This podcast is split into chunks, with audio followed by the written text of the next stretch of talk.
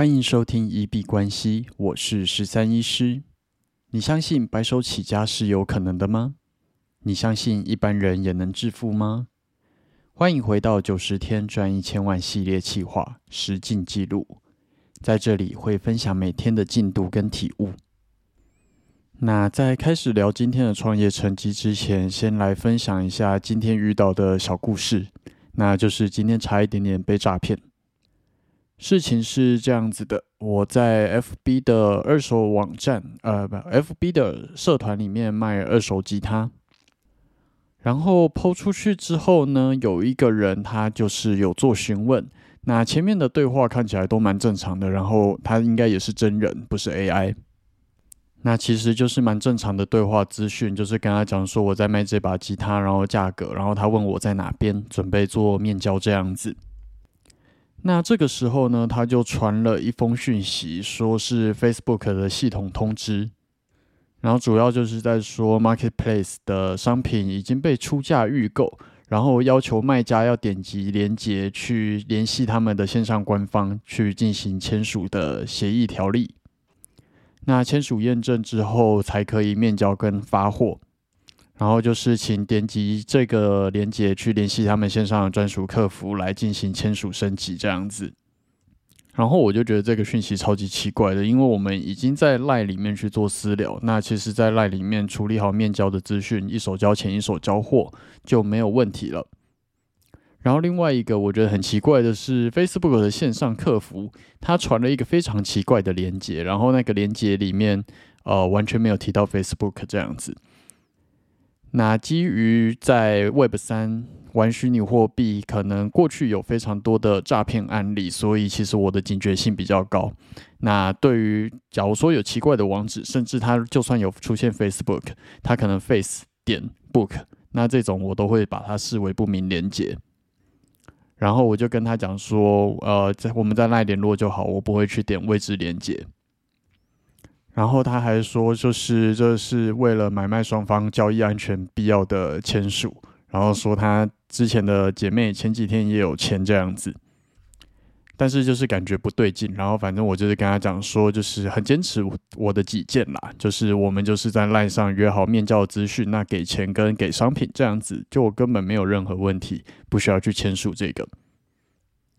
然后他就只传了一个 OK 的手势，然后就没有任何的下文，然后就不读不回我的讯息了，这样子。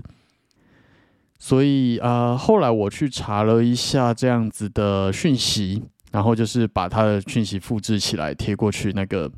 呃，Google 去查一下，然后就看到，嗯，对，果然是警方提到的诈骗讯息。那啊，那个新闻稿它是在二零二三年的三月发布的。所以我是第一次看到了，算是一个比较新的诈骗手法。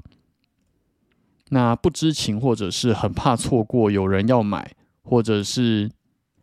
警戒心比较低一点的，可能网址就给他按下去了。那这个网址按下去之后，不知道会不会有什么病毒或者是木马，然后就开始监控你手机的所有账号密码之类的。那其实是非常危险的。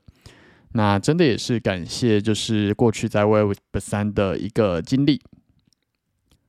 让我成功的就是啊，有这次的警觉心去避开这个诈骗啦。而且这个买家他也蛮有趣的，就是我们是从 Messenger 上面，然后他给 Line ID，我们就到 Line 上面去约面交资讯，然后结果后来他的 Facebook 的部分，他又用了三四个完全不一样名字的账号。然后，但是图片都同一个人，然后传一样的赖 ID 给我，说他要购买，然后请传，请用这个赖 ID 跟他做联系。然后已经被我打枪了两三次，他又继续换第四五个不一样的人来。那可能也是一个比较嗯，诶呃笨嘛 的诈骗集团。假如说你如果要假装是不同卖家，你好歹照片换一下，然后给一个不一样的赖 ID 吧。那就是再提醒一下大家，无论是在 Web 三的世界，或者是其实已经延续到 Web Two，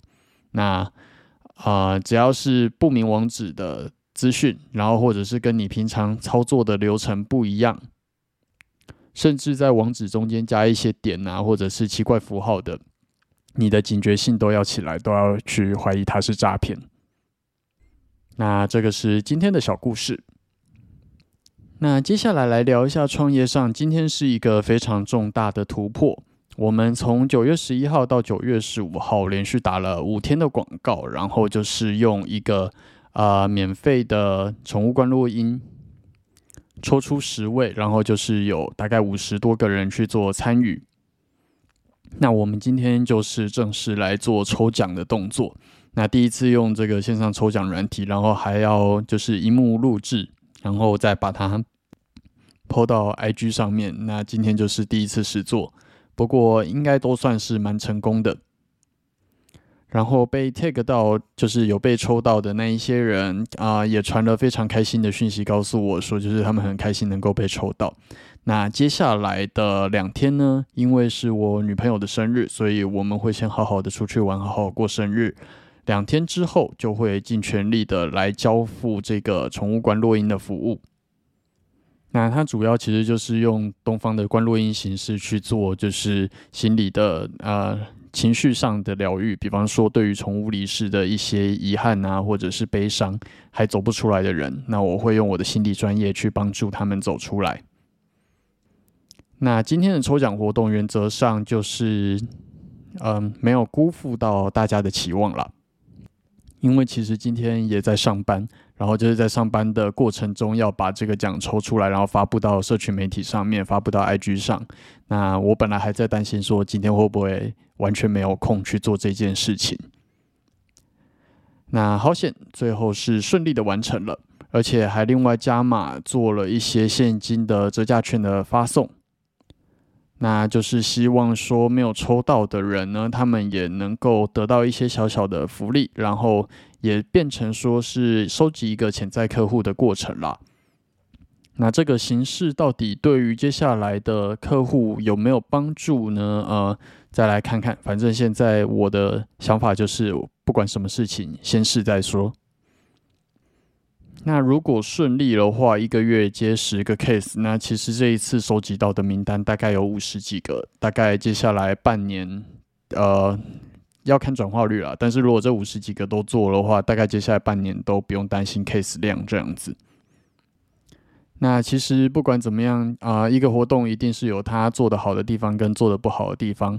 当然，我们今天抽完之后还是有人不开心啊，就是，但是其实我自己问心无愧了。他就是在讯息里面就是反映说，所以他没有留表单，他就不能抽奖嘛？对，但是基本上我就是在他已经完成了截图之后，我就立刻发讯息跟他讲说，填写下面表单，我们会根据表单里面的资讯来做抽奖。所以当然没有填的话，当然就是没有办法参加抽奖啊。反正不管你说明的再清楚，还是会有人不高兴，那就是 Let it go 这样子，我们就是好好服务好。我们能够掌握住的客人，今天算是这个活动的结束，然后好好的跨出一大步。那接下来就是把第一批客户服务到让他们非常的满意、开心，然后希望能够对我的服务留一点见证，然后甚至去让这个服务再更上一层楼这样子。好，那我们今天就先聊到这边。如果有任何问题交流的话，都可以在 Instagram 或者是。Podcast 或者 Twitter 的留言区留言给我，那如果我有看到，都会再做回复。那我们今天就先聊到这里。